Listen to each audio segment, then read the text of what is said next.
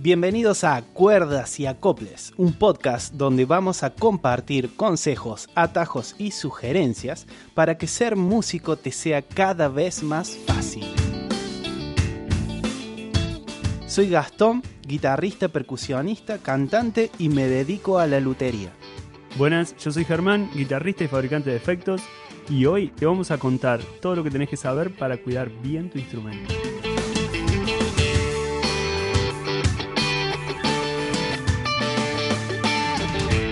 Bueno, si te decidiste finalmente a acompañarnos en este loco mundo de la música y de ser instrumentista, te estarás preguntando por ahí cómo puedo cuidar mi instrumento, cómo puedo hacer para que siempre esté en buenas condiciones, para poder tocar cómodo, para poder tocar bien, cuándo se lo tengo que llevar al luthier.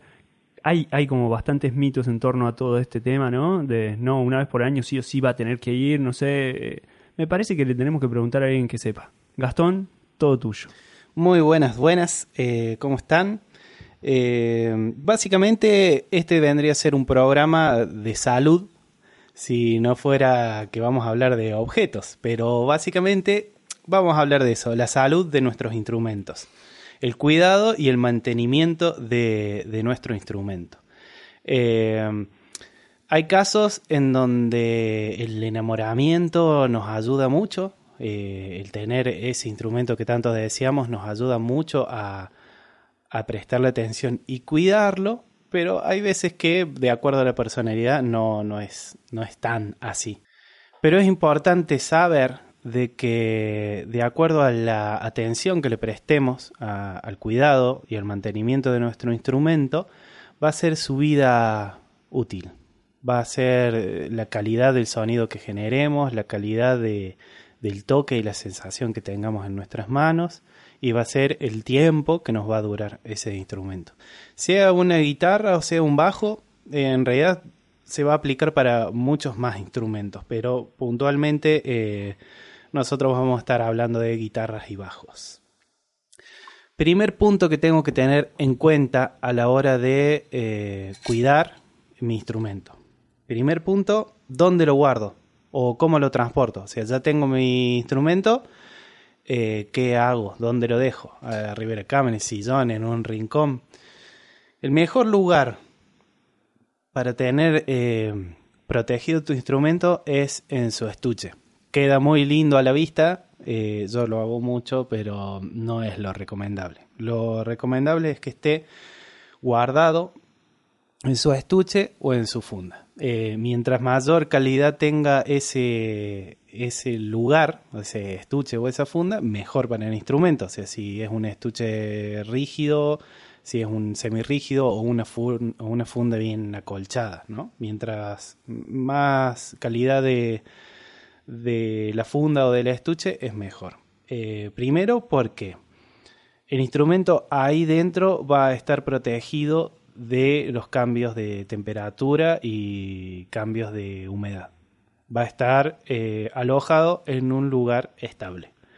Eso es muy bueno para el instrumento. No nos olvidemos que guitarras y bajos están hechos de madera y la madera es un, un material muy reactivo a los cambios de temperatura y de humedad. Entonces, cuando lo, si los dejamos expuestos a esos factores, eh, va a reaccionar. Eh, están pensados para que reaccionen de una manera saludable, si se puede decir. Pero si es constante o si hay un cambio muy brusco, podemos correr riesgos. Otro, otro material son los metales que tienen en, los herrajes, en la parte mecánica, en, en las cuerdas. Y si lo estuvimos usando están a una temperatura y cuando los dejamos pueden condensar eh, humedad que hay en el, en el ambiente y puede afectar ah, de manera corrosiva en, en, los metales. Entonces, el lugar, el mejor lugar para guardar el instrumento es funda, estuche eh, de la guitarra y mantenerlo ahí adentro, cuidado la, ubicación, o sea, la disposición, ¿tiene alguna importancia también? ¿Lo dejamos paradito? ¿Lo dejamos, si es posible, acostado? ¿Tiene alguna importancia la, orientación en que la guardamos o no? Sí, todo depende del, lugar o de lo expuesto que esté. Está bueno eh, mucho, o sea, lo común es apoyarlo como si adentro de la funda, ¿no? Y apoyar la funda en una pared como si las cuerdas del instrumento no estuviesen mirando. Eso es una eh, forma peligrosa, entre comillas, de dejarlo. Lo ideal sería como ponerlo con las cuerdas en contra de la pared.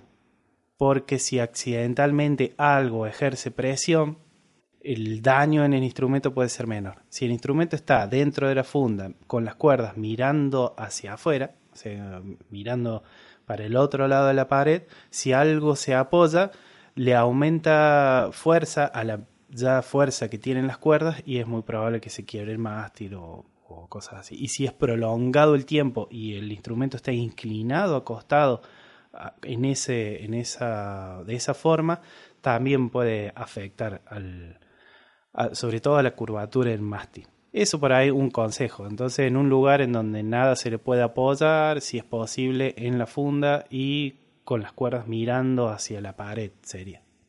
Bien, ya estoy aprendiendo un montón.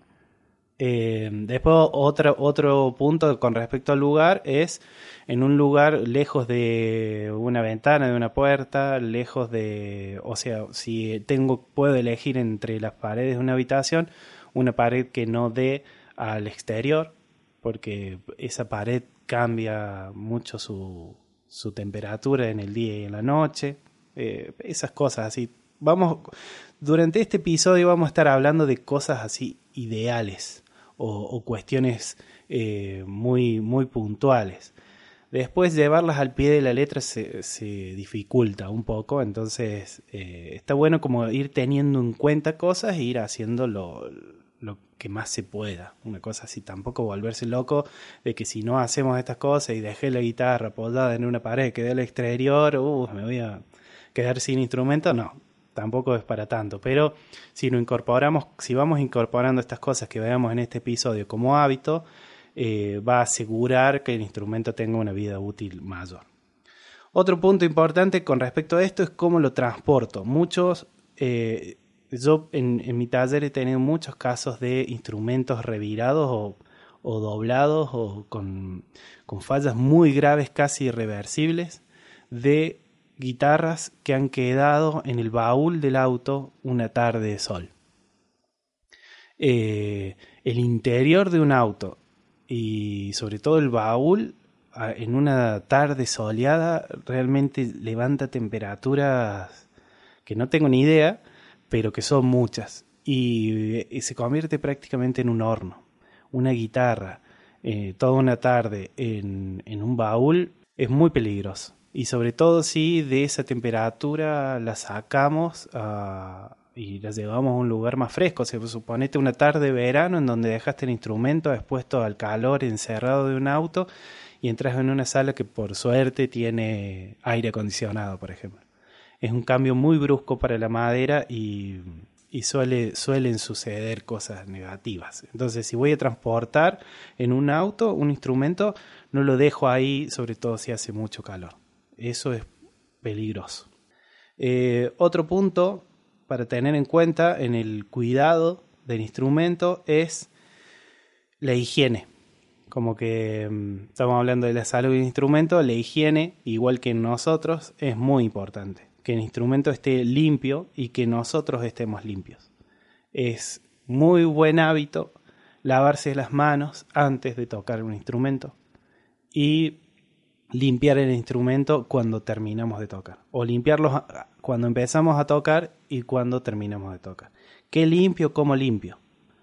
Eh, las cuerdas principalmente. Eh, lavar mis manos porque en mis manos hay mucha grasitud, hay transpiración con, con sales eh, y hay la suciedad y el polvillo de, de lo que toco y el ambiente. Todo eso junto es un, una combinación muy corrosiva para las cuerdas y, y los elementos de la guitarra. Eh, básicamente, entre sales, eh, grasitud y polvillo, creamos una micropasta de pulir en nuestras manos que después trasladamos al instrumento y queda alojado en el instrumento. Después, antes de tocar, con un paño que no desprenda pelusa, puede ser una remera de algodón vieja, un jean viejo, Eh, o los, si, si te da un paño, los que vienen ahora en microfibra para pantallas, para, para cosas de electrónica, que no desprenden pelusa. Sí, por ahí tenés la remera de Metallica del 94, ya pasó, ya está, basta, dejala y usarla para eso. De una y le cortas que quede justo el logo así medio desgastado, queda buenísimo. Sí. Eh, bueno, eso, limpiar mástil, cuerdas sobre las cuerdas, sobre todo las partes que más estoy tocando y en lo posible también pasar un paño por debajo de las cuerdas, que entre la cuerda y la trastera. Meterlo en la zona de los micrófonos, por ejemplo, o de la boca, en caso de ser una acústica, y pasarlo por debajo hasta la cejilla, hasta el traste 1 y volver como para que eh, saque un poco la suciedad que hay debajo de las cuerdas. Esa suciedad no la vemos, no la tocamos, por lo general el, el que tiene el hábito de limpiar le pasa un paño por encima, el otro es como más engorroso, pero la suciedad más peligrosa está debajo de la cuerda, en contra de los trastes. Esa grasitud y tierra va puliendo los trastes y hace que se desgasten más rápido. Eh, y otro punto también es que si se va alojando grasitud y tierra debajo de las cuerdas, llega un punto que eso se afirma tanto que con la corrosión también genera una, una capa de óxido y todo ese material aumenta el grosor de la cuerda. Entonces en zonas va a tener mayor grosor y va a generar una sensación de descalibrado. Por eso los luthier cuando calibran piden cuerdas nuevas, porque las cuerdas viejas por lo general tienen residuo en alguna parte y eso hace que la vibración de la cuerda varíe de acuerdo a donde la piso. Si tiene mucha mm, eh, mucha suciedad acumulada o mucho material acumulado en la, en la zona de los primeros trastes, cuando yo pise la cuerda a mitad de mástil, eh, no voy a estar usando esa cantidad de material en exceso y la afinación de la cuerda cambia. Entonces suena como a que está desafinada en partes y en partes no, y eso es por la suciedad que se acumula debajo de las cuerdas. Y llegó el momento de hervir las cuerdas ahí. Hervir las cuerdas, un método... Funciona más para el bajo, para la guitarra me parece que... No sé, yo no le tengo mucha fe a la primera, a la segunda, pero para el bajo sí, no sé, Sí. eso lo tenemos que ten- tener un podcast aparte. Un podcast ese, ¿no? aparte de Sí. los, los, los métodos caseros. Eh, entonces, lavarnos las manos, limpiar el instrumento, tocar y cuando terminemos de tocar volver a repasar, porque cuando estamos tocando en nuestras manos hay grasitud y transpiración que quedan alojados en, el- en la trastera, en las cuerdas, en el puente, y eso atrae al polvillo y se empieza a generar esa, esa suciedad. Eso en lo, en lo diario, en el uso cotidiano, sería lo ideal. Algo más, eh, más a fondo o más profundo sería limpiar cuerdas y trastera con eh, algún eh, líquido o elemento que viene para eso. Vienen muchos kits de limpieza ya armados en, en venta en las casas de música eh, que se pueden comprar, limpia cuerdas, limpia... eh, eso está bueno. ¿Qué no usar para limpiar la guitarra? Nada a base de agua o solventes. Si me compro algún lustra algo, algún polis algo, que no tenga base de agua ni solventes, porque si bien las guitarras en serie usan lacas industriales que podríamos usar cualquier cosa, hasta Coca-Cola arriba de la guitarra, porque no va a atravesar nunca esa laca, o sea, son lacas muy gruesas, muy duras, eh, imposible de que le haga algo nada. Si en la zona del puente, en la zona de los micrófonos, en la zona del pigward donde hay tornillitos, en esa parte los orificios que entran de los tornillos, por ejemplo, o en donde se une, eh, donde va atornillado el mástil con, con el cuerpo, en esa parte no hay laca, hay madera. Entonces cualquier líquido eh, a base de agua solvente se va a meter por ahí y va a dañar la madera. Puede aumentar su, su tamaño, la puede inflar, dicho así en criollo, y se puede rajar o puede levantar la laca. Sí, ni hablar de que los tornillos también te los puede oxidar, que aumenta el tamaño y se pone Sí. cada vez peor todo. Exacto. Después no los puede sacar. Entonces nada a base de eh, agua o solventes. Entonces, ¿con qué limpio la guitarra? Y lo ideal es un paño seco. Un paño seco y listo. Y mantenerla limpia. Cuando ya se te enchastra mucho es cuando decís, bueno, ¿qué necesito? Si vas a usar algún, para la trastera se puede usar algún tipo de aceites que se venden también para guitarras, que son aceite de limón. El tema es que es carísimo. Algo que funciona muy bien y que si ingresa en la madera no pasa nada es la parafina líquida. Eh, aparte la parafina líquida, actúa de anticorrosivo para el metal. Entonces, si yo uso parafina líquida para limpiar la guitarra, en la parte que sea, no le va a afectar en nada. Si lo absorbe la madera, no pasa nada, no hay ninguna reacción. Y en la cuestión acústica, no pasa nada. Así que eso es un buen, un buen dato. O un aceite muy natural de nuez, almendra, el aceite de limón es el más conocido. Esas cuestiones se pueden utilizar siempre y cuando no estén diluidas en agua ni en solvente. Eso. Eh, en cuanto a la limpieza. Recién estuvimos hablando de los aceites. Y está bueno de que si tenemos una trastera o un diapasón de madera descubierta, está bueno mantenerlo hidratado, que no se seque la madera. Hay, por lo general, los, los, diapasones o las trasteras claras, que son en, lo ideal de maple de arce, vienen laqueadas, entonces esas no lo necesitan, pero la mayoría de las trasteras oscuras no, se la, no, no tienen laca, la madera está desnuda.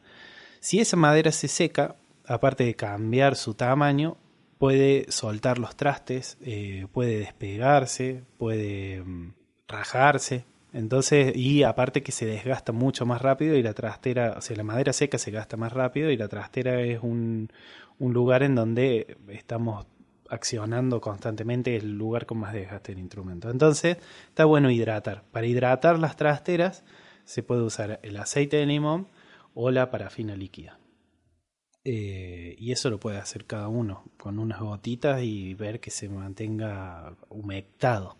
O sea, que no chorree, pero que se mantenga humectado y que no se vea seco, que no, no empiece a aclararse color ceniza la madera, eso no está bueno. Bueno, el último punto así que podemos hacer en lo cotidiano es cómo cambiar las cuerdas. A las cuerdas eh, no las cambio todas de golpe. Cambio de a una por vez. Saco una cuerda, tengo la guitarra usándola o el bajo usándolo. Saco una cuerda, pongo la cuerda nueva, afino. Saco la segunda cuerda, pongo una cuerda nueva, afino. Saco otra y así, de a una para no quitarle del todo la tensión que tiene el instrumento con el peso que, de las cuerdas. Eh, eso nos va a ahorrar eh, descalibraciones y un, un vaivén brusco del, del, mástil del instrumento y no forzaremos el alma si, si es una guitarra eh, sin alma también le afecta. La guitarra del diablo.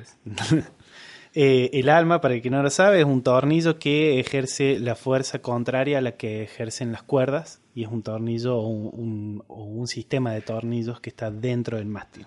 Contrarresta la fuerza que hacen las cuerdas hacia adelante. Entonces, si cambio cuerdas, una por uno.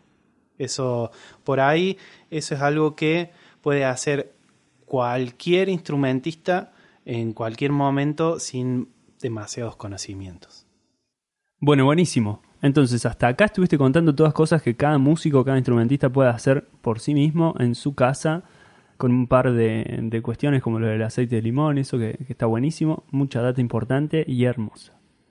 Ahora, ¿cómo sé cuándo llevarlo a un luthier y qué, qué es lo que espero que haga un luthier o qué es lo que está bueno que haga ya el luthier y yo ni me meto con él? Si tengo un instrumento, en, en, la primera instancia siempre hay que llevarlo a un luthier para que haga un chequeo general y el instrumento quede seteado correctamente y empezar a usarlo. Y después mantenerlo uno. O sea, parte del cuidado del instrumento es inicialmente, una vez que lo tengo, por más de que me parezca que está genial, lo llevo a un luthier, lo calibro y lo empiezo a usar en un seteo eh, correcto después lo sigo manteniendo. Em, eso de base. Después, cuando empiezo a notar fallas, trasteos o, o, desafinaciones raras en el instrumento, puedo llevar a calibrar. O cuando encuentro ruidos en potenciómetro o, en el jack, eh, revisar la electrónica. O cuando noto algo muy, muy raro en el instrumento, ya tiene que ir un luthier. También hay, instrumentistas que se dan maña de resolver las cuestiones por sí mismos y eso está muy bien. Eh, pero eh, salvo que, sepas mucho del instrumento, eh, está bueno que un chequeo general lo haga un luthier y a partir de ahí vos ya sabes que está completamente en condiciones y, y avanzás en el uso y después vas viendo puntualidades. Calibrar es algo muy eh, saludable para los instrumentos. Cada cuánto calibrar un instrumento y inicialmente de entrada ya este, este seteo general que te digo y después necesito calibrar el instrumento periódicamente cuando lo voy sintiendo o cuando puedo. Eh, necesito calibrar el instrumento sí o sí cuando cambio de calibres de cuerdas. Si yo estoy usando un calibre de cuerda y paso a uno inferior o a uno superior, la fuerza de, de ese encordado es diferente. Por lo tanto, el comportamiento de todo el instrumento con respecto a esa fuerza va a ser diferente y tiene que ser seteado de una manera diferente. Cada vez que voy a utilizar em, cuerdas con calibres, que voy a pasar de un calibre a otro, en la misma búsqueda de un sonido, es bueno calibrar. Cuando voy a cambiar de afinaciones o, algún drop, por ejemplo, también está bueno eh, calibrar con respecto a esa afinación. Si estoy cambiando constantemente de afinaciones o si uso varios o si toco por ejemplo con drop eh, en re eh, está bueno que si se lo llevo un luthier y uso diferentes afinaciones informarle para que busque un punto medio entre esas afinaciones. Entonces el instrumento queda seteado flexible a los cambios de afinación que se le va a hacer. No es tan, tan grave ni, ni tan complejo el tema de afinación, pero sí es un punto a tener en cuenta para una buena calibración.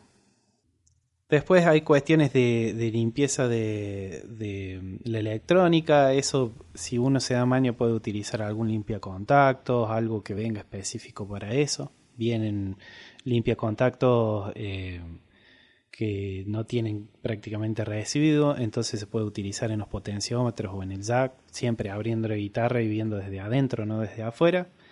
Y, bueno, básicamente se haría eso, animarse a, cuidar y a, y a, tener saludable nuestro instrumento, eh, prestarle atención, alarga la vida útil, eh, hace que suene mejor. Eh, no olvidarnos que un instrumento termina siendo la extensión de nuestro cuerpo, entonces básicamente hay que cuidarlo como si fuese parte de nuestro cuerpo. Buenísimo entonces, ya tenemos todas las herramientas para cuidar nuestra guitarra, nuestro bajo o lo que hayamos elegido tocar. Si te quedaron dudas o si quieres enviarnos alguna sugerencia, puedes escribirnos a cuerdasdeacoples.gmail.com y si este programa te gustó, si te resultó útil, compartilo. Así entre todos nos ayudamos para que ser músico sea cada vez más fácil. Ahora nos estamos yendo.